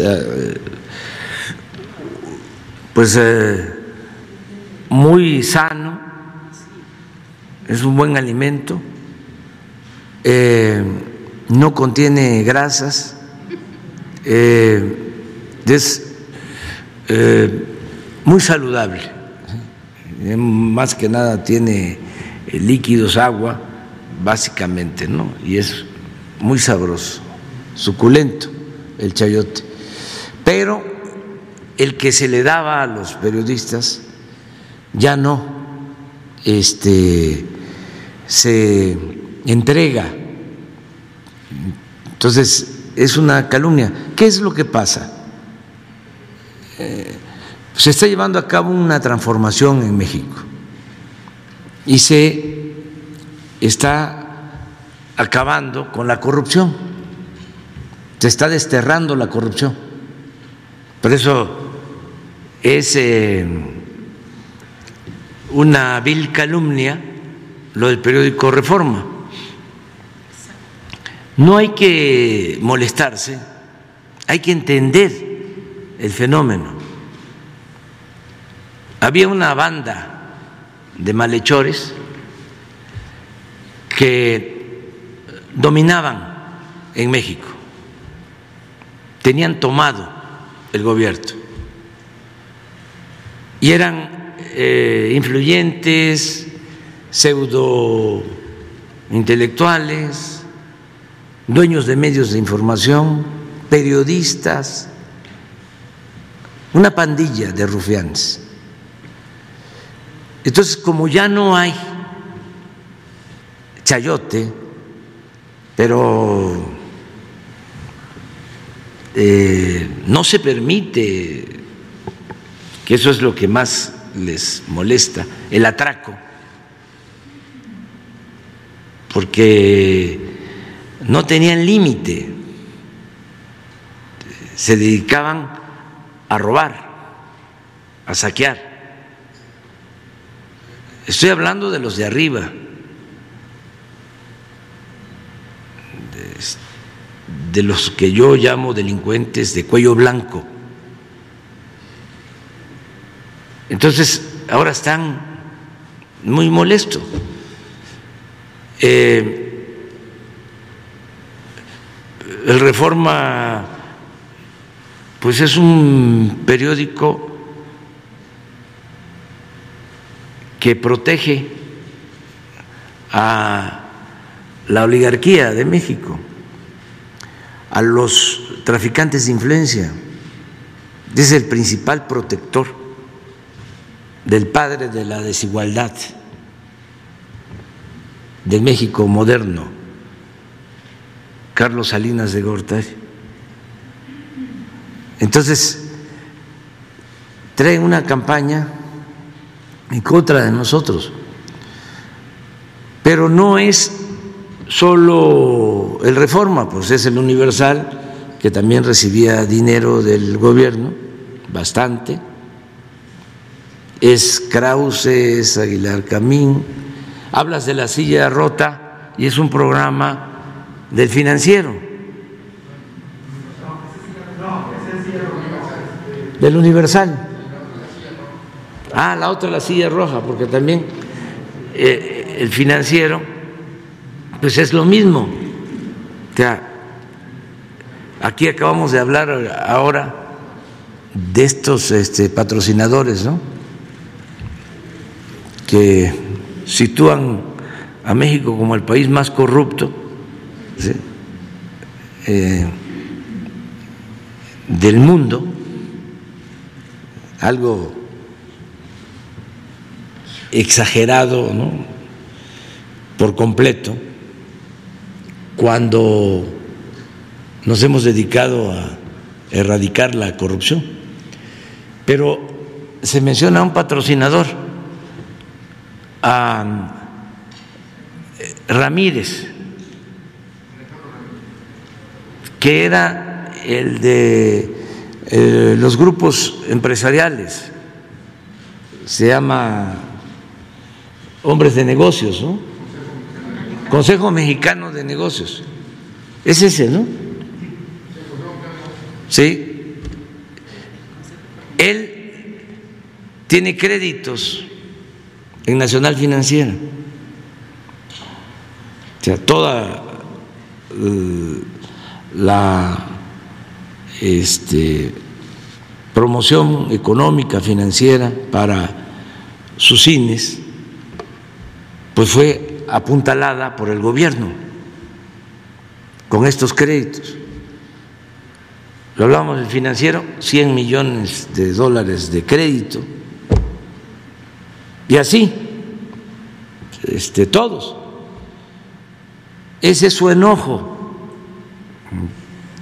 Entonces ustedes pues no tienen nada de qué preocuparse. Eh, ¿Saben que lo más importante de todo es tener la conciencia tranquila. Imagínense cuántas cosas, ¿no? Este me cuestionan cuántos insultos, pero igual que los insultos, ¿sí? Eh, son las bendiciones. ¿No? Ahí nos vamos. Este, pero lo más importante, repito, es la conciencia de uno. Si Krause sale a decir de que eh, es el país México con más fallecidos por COVID, pues es una mentira, pero uno lo explica porque Krause canasteaba, o sea, vivía del gobierno. Ahora ya no vive del gobierno, está recibiendo dinero de Bimbo, de Oxo, de Coppel, también de Ramírez, etcétera, etcétera, etcétera, igual que Aguilar Camín. Entonces, eh, no se eh, preocupen, eh, así es esto, ahora que fue el encuentro sobre medio ambiente, criticaron que por qué no asistí, pues estuvo en mi representación y lo hizo muy bien Marcelo Ebrat y no van a reconocerlo, pero ¿qué fue lo más significativo de ese encuentro en la, Gran Bretaña? Fue la firma, sí, para sembrar árboles. A ver, para que se enojen, este, ¿de dónde creen que salió esa idea? De Sembrando Vida. Y un dato adicional, porque también este, ahí están, ¿no? Pendientes, que no había firmado México el programa de reforestación. Si el programa lo propusimos nosotros. No sé si les diste a conocer la carta que le envié al presidente Biden sobre la visita del señor Kerry antes de este encuentro. A ver si hoy se las entrega, porque estoy ahí proponiendo una estrategia este, en cuanto a la protección del medio ambiente y eh, que no pase desapercibido que México es el país del mundo con el programa más importante de reforestación. No hay ningún país en el mundo que esté invirtiendo 1.300 millones de dólares al año para reforestar. 1.300 millones de dólares al año. Además, este, si se eh, busca proteger el medio ambiente, lo que hay que hacer es tomar decisiones, actuar, no es discurso. Ya aparecen esas cumbres como las de Davos. ¿Se acuerdan las cumbres de Davos de los tecnócratas y neoliberales? Donde iban eh, a plantear de que las reformas estructurales eran la panacea, que el modelo neoliberal nos iba a salvar Entonces ahora ya no es Davos, ahora son estas cumbres. Pero al mismo tiempo están los países más poderosos aumentando la producción de petróleo. Al mismo tiempo que están llevando a cabo estas cumbres para la protección del medio ambiente para enfrentar el cambio climático. están planteando incrementar la producción, la extracción de petróleo. Y luego llegan todos en aviones particulares, se llena de aviones.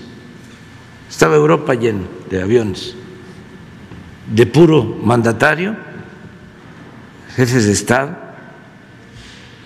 Está como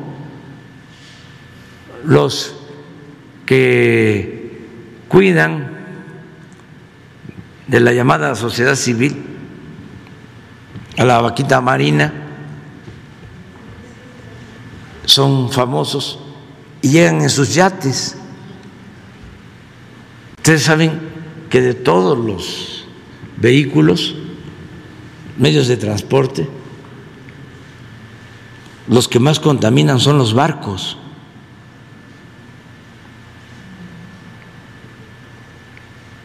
Entonces, ya basta de hipocresía y de modas. Lo que hay que hacer es combatir la desigualdad monstruosa que hay en el mundo.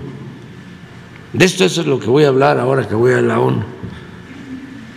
No voy a llevar el avión presidencial. bueno.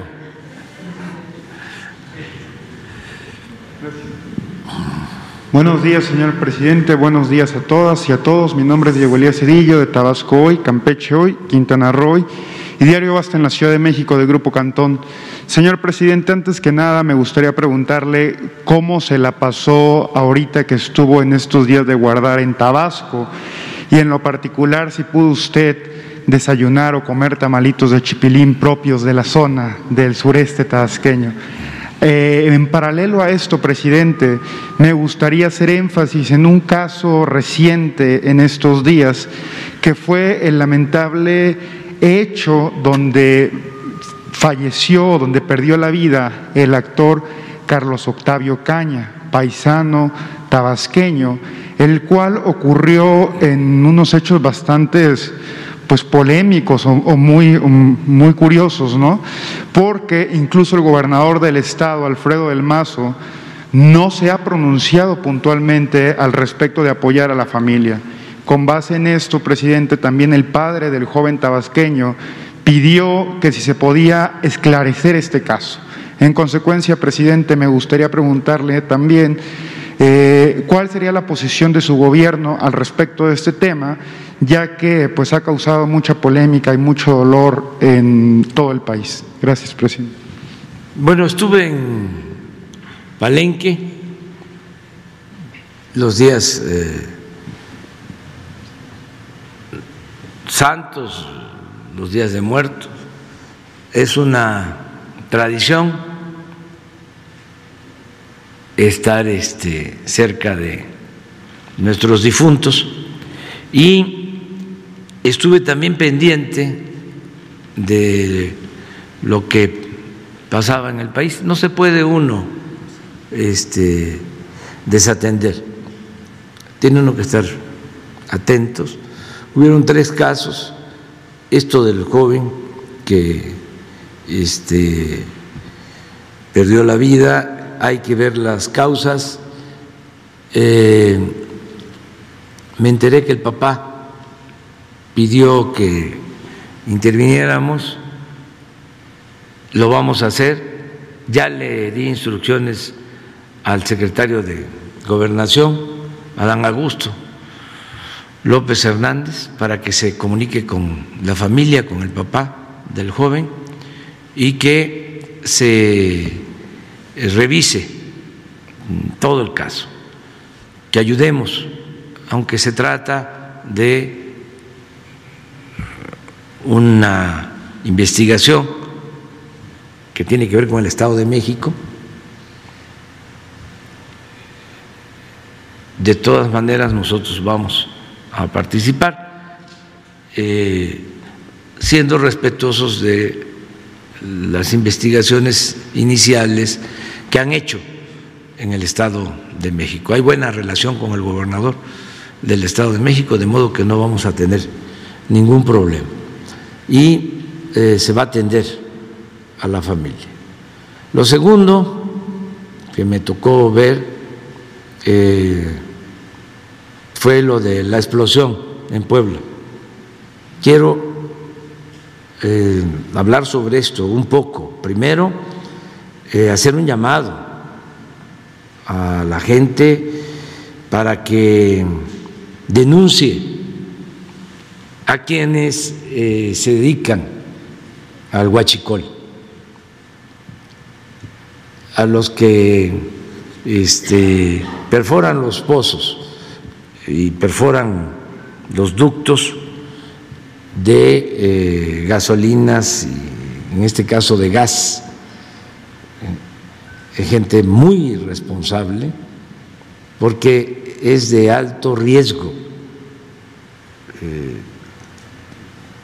yo hago el llamado a que si se ve algo extraño, una camioneta que entra eh, eh, por un camino de terracería y sale, todo eso se puede advertir, se conoce y no hay que guardar silencio. Que por favor nos ayuden. Este, vamos a dar a conocer un número eh, telefónico, una página, en unos días más, porque hemos avanzado bastante en todo lo que es el robo de combustible. Baste decir que de 80 mil barriles diarios que se robaban de gasolinas, el reporte de eh, hoy en la mañana es de tres mil, de 80 mil a tres mil. Pero esto es gasolina. En el caso del gas, eh, las perforaciones de los eh, gasoductos se hacen para llenar cilindros. O sea, es lo más riesgoso que puede haber. Eh, tuvimos suerte, en este caso de pueblo. Y la gente eh, pues eh, actuó muy bien y debo de reconocer la eh, actuación rápida de la policía de Puebla, porque empezaron a recibir el reporte y olía a gas y lo que hicieron fue de inmediato llamar a la gente eh, para que abandonara los hogares, las casas e incluso consiguieron camiones. Y hubo un desalojo de dos mil eh, personas. Y hubieron después de eso explosiones y eh, incendios de viviendas y fue muy fuerte eh, lo que sucedió. Eh, fueron varias explosiones mm, de la luz eléctrica de transformadores que explotaron y fue un incendio aparatoso de mucho riesgo, mucho peligro. El que haya salido la gente a tiempo eh, evitó una desgracia mayor. Entonces, eh, reconocer a los policías de Puebla por lo que hicieron. Ya luego, pues eh, intervino el ejército y todas las corporaciones y se ayudó y Pemex controló el incendio. Llevó tiempo incluso controlarlo, porque era un gasoducto en plena ciudad, es decir, en una de las zonas más pobladas. Es por eso muy grave esta situación. Ojalá y que la gente eh, no guarde silencio y decirle a los que se dedican a estas actividades ilícitas que eh, eh, cometen un delito muy grave que atenta contra la seguridad de las personas, contra la vida de las personas, y que también, porque a lo mejor no lo saben, eso no lo quitó eh, la Suprema Corte, eh, el robo de hidrocarburos es delito grave. Entonces, al que se detiene no, tiene, no, no alcanza el derecho a una fianza. Entonces, que se sepa esto. Eso fue lo segundo. Y lo tercero, es también un hecho muy lamentable de eh, mm, unos migrantes que fueron baleados por eh, la Guardia Nacional. Ya di instrucciones para que se ponga a disposición a estos elementos de la Guardia Nacional del Ministerio Público, porque perdieron la vida dos migrantes, les dispararon. Eh, eh, sí no se detuvieron, eh, pero eh, no hicieron más que eh,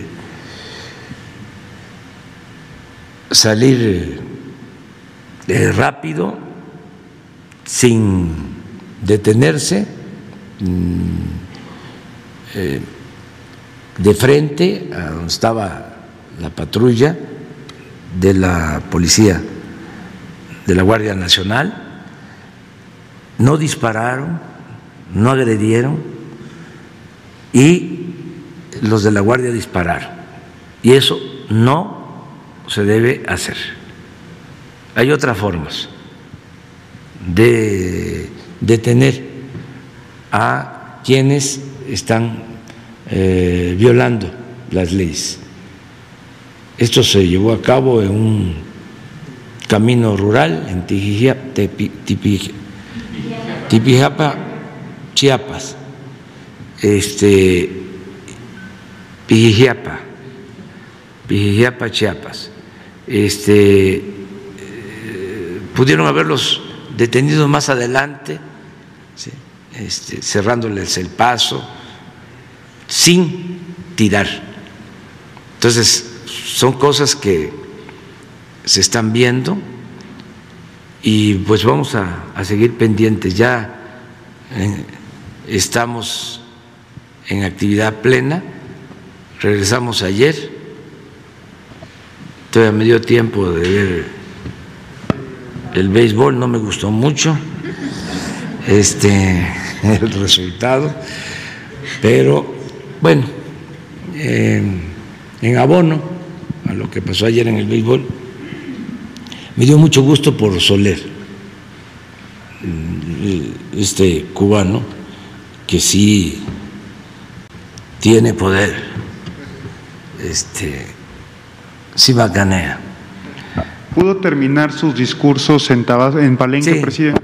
Sí, ya tengo los borradores, son tres discursos, bueno, avancé en dos, el de la ONU y el del 20 de noviembre, el aniversario de la Revolución Mexicana. Me falta el del día primero de diciembre, que va a ser aquí en el Zócalo de la Ciudad de México. Están invitados todos. El día primero de diciembre cumplimos tres años en el gobierno y vamos a informar. También aprovecho, porque creo que lo puedo hacer, no lo van a, prohibir, pero hay que participar en la revocación del mandato. Todo el pueblo. ¿Sí puedo decirlo? Sí. ¿No puedo? que todos participemos en la revocación del mandato. ¿Es sí o no? ¿Sí o no? Sí que continúe el presidente. No que renuncie. Y que todos participemos. Porque los conservadores son demócratas cuando les conviene.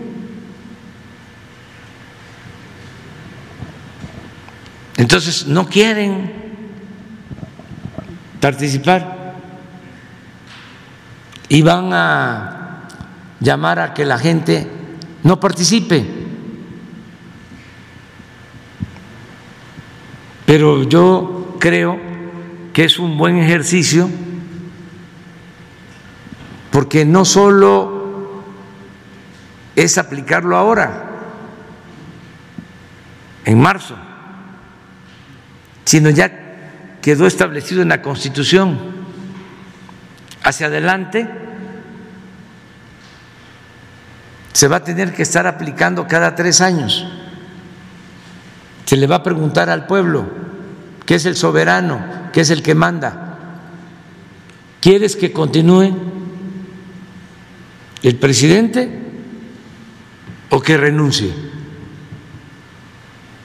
Eso permite que el pueblo tenga siempre las riendas del poder en sus manos, que se cumpla cabalmente con el espíritu del artículo 39 de la Constitución, de que el pueblo tiene en todo momento el derecho de cambiar la forma de su gobierno.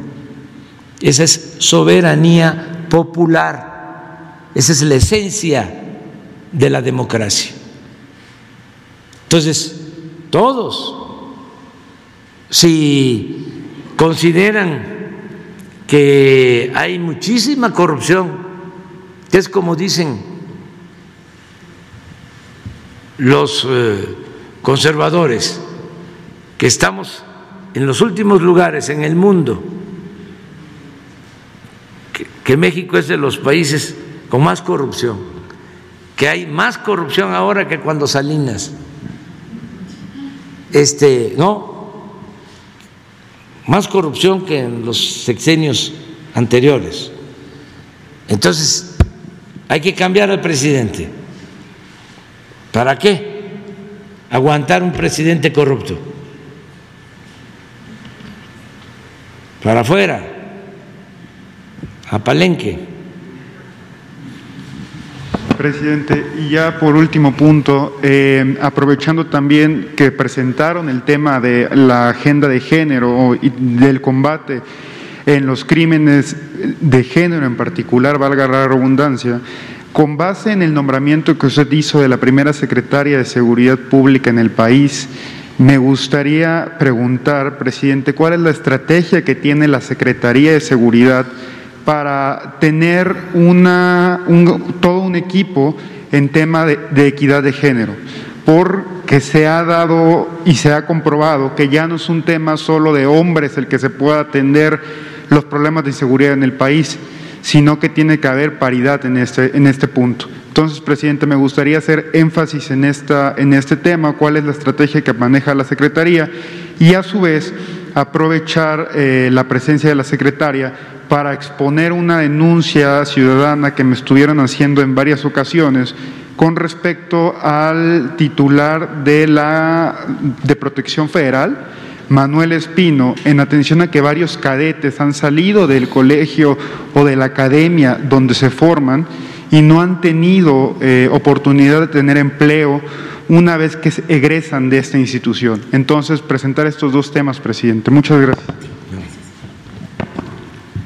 Bueno, la primera cuestión sí tiene que ver con el equipo de trabajo, que por fortuna en México hay eh, paridad en el gabinete de seguridad. Pocos países tienen esa posibilidad de que en las principales carteras del gabinete del gobierno de México somos mujeres las que estamos al frente de los asuntos. Educación, economía, eh, la cuestión del medio ambiente, seguridad, energía, en fin, somos muchas compañeras las que estamos al frente, se me irán algunas, pero también trabajo, por supuesto. Eh, esa es una parte importante porque la mirada es una mirada de mujeres hacia los problemas de las mujeres en general y para la inclusión precisamente de las mujeres, de sus problemáticas y también atender eh, cuáles son, escuchar cuáles son las principales, eh, las principales ideas que tienen para mejorar México. Esa parte que es fundamental. La segunda es que hay un programa de trabajo en todos los lugares que incluye a las mujeres. En todas las instituciones hay una inclusión hacia, hacia los programas, aquí lo vimos, hacia los programas sociales que en su mayoría eh, adoptan a las mujeres, digamos, en cuanto a la inclusión. La tercera cuestión evidentemente que tiene que ver ya con los resultados específicos a tres años. Nosotros sí podemos ir viendo la cuestión de la transversalidad de todas las dependencias que incluyen en sus programas mujeres. La otra, sí, efectivamente, ya son los programas específicos de cada una de las mujeres. En el caso nuestro, si tenemos que incluir la parte de la protección a las mujeres, y para eso hay un gabinete, digamos, un gabinete que atiende todos los días las denuncias en las diferentes mesas de trabajo de los gabinetes de seguridad estatales y regionales. Son 266 y ahí se incluyen fundamentalmente todos los temas de violencia hacia las mujeres. Entonces, hay equipo, hay programa y también hay resultados. Decir eh, finalmente respecto del otro tema que usted señala, que efectivamente hay un eh, grupo de cadetes que salieron y que no han sido contratados.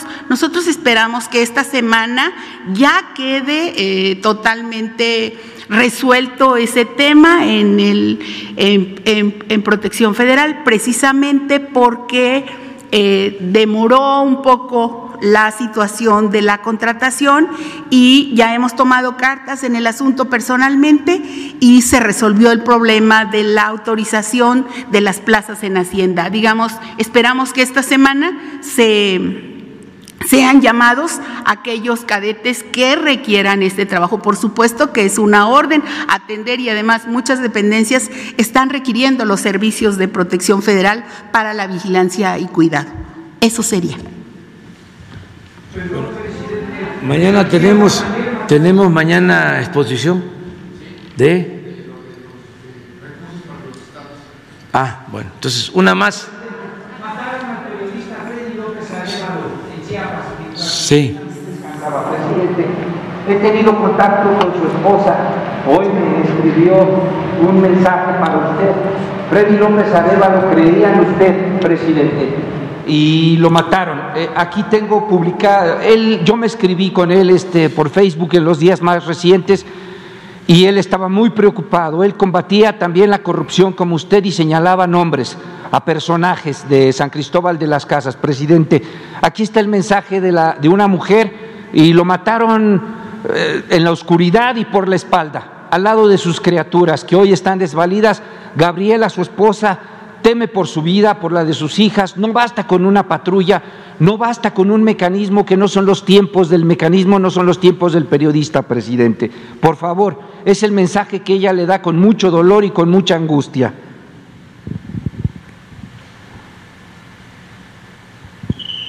Señor presidente,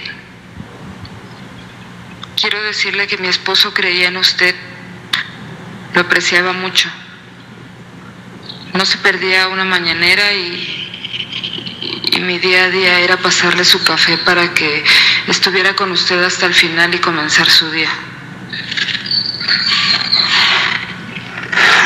A mi esposo lo mataron de la manera más cobarde. en la oscuridad y por la espalda. Él no se merecía eso, es un excelente padre, es un excelente amigo, es un excelente compañero y, y en verdad él creía en usted, en que las cosas pueden mejorar. Y así lo hacía donde quiera que íbamos y así le enseñó a sus hijos siempre a, a hacer el bien, a donde quiera que fuéramos a tratar de mejorar las situaciones de la gente de las comunidades en Chiapas y en muchas partes de, del país. Aquí están los nombres, presidente, que señaló en sus últimos dos reportajes. Uno tiene que ver con Jerónima, la exalcalde de San Cristóbal de las Casas, Jesús Carmona, Miguel Ángel de los Santos. Él lo señalaba como misos, alcahuetes, de estar en asociación delictuosa. Y el más reciente presidente, él señaló que Mariano Díaz Ochoa, el alcalde reciente, se había ya desprendido de dos bandidos Eliezer Jerez Rosales, esposo de Valeria Santiago, líder del Partido Verde Ecologista ahí en, Chiapas, presidente, y de un hombre llamado Carlos Perola de, los Chuchos, este, Narciso Ruiz, quien controla el mercado de eh, los ambulantajes y los baños públicos, presidente, y que son recursos y recursos millonarios los que se arrojan. ¿Quién lo mató, presidente? Lo mató la corrupción. Yo también temo por mi vida, presidente. Hemos estado buscando audiencia con Claudia Sheinbaum porque tengo un caso, dos casos de carpetas de investigación donde están coludidos todos los ministerios públicos y un fiscal en particular, presidente. Y quisiera yo tener esa audiencia para presentarles a mujeres que viven solas, que son mujeres víctimas y que están siendo revictimizadas, presidente. Que en paz descaje mi compañero y también otro compañero, fotógrafo de Guerrero, que ayer encerraron la costa, eh, están eh, la costera Miguel Alimán, presidente, nos están matando. Nos están matando, presidente, somos una suerte de trapecistas sin red.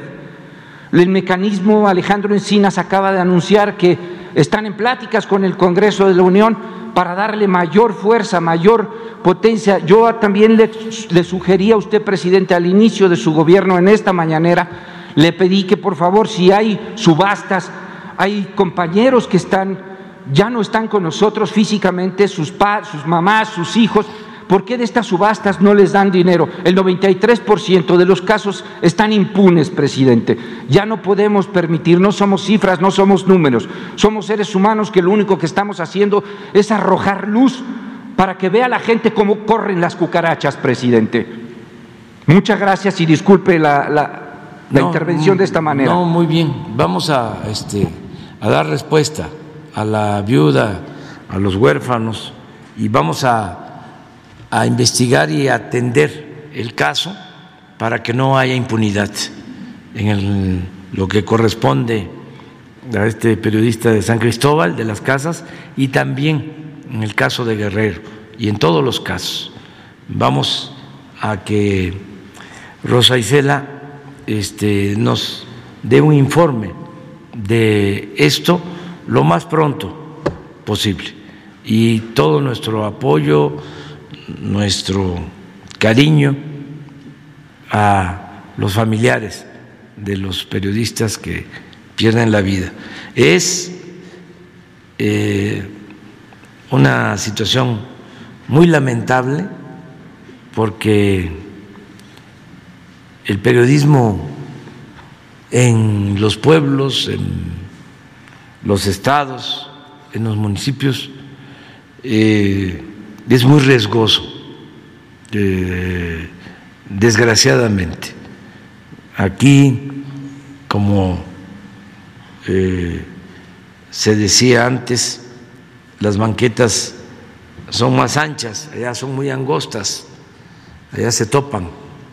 El que denuncia este, se puede encontrar con la persona señalada en ese mismo día.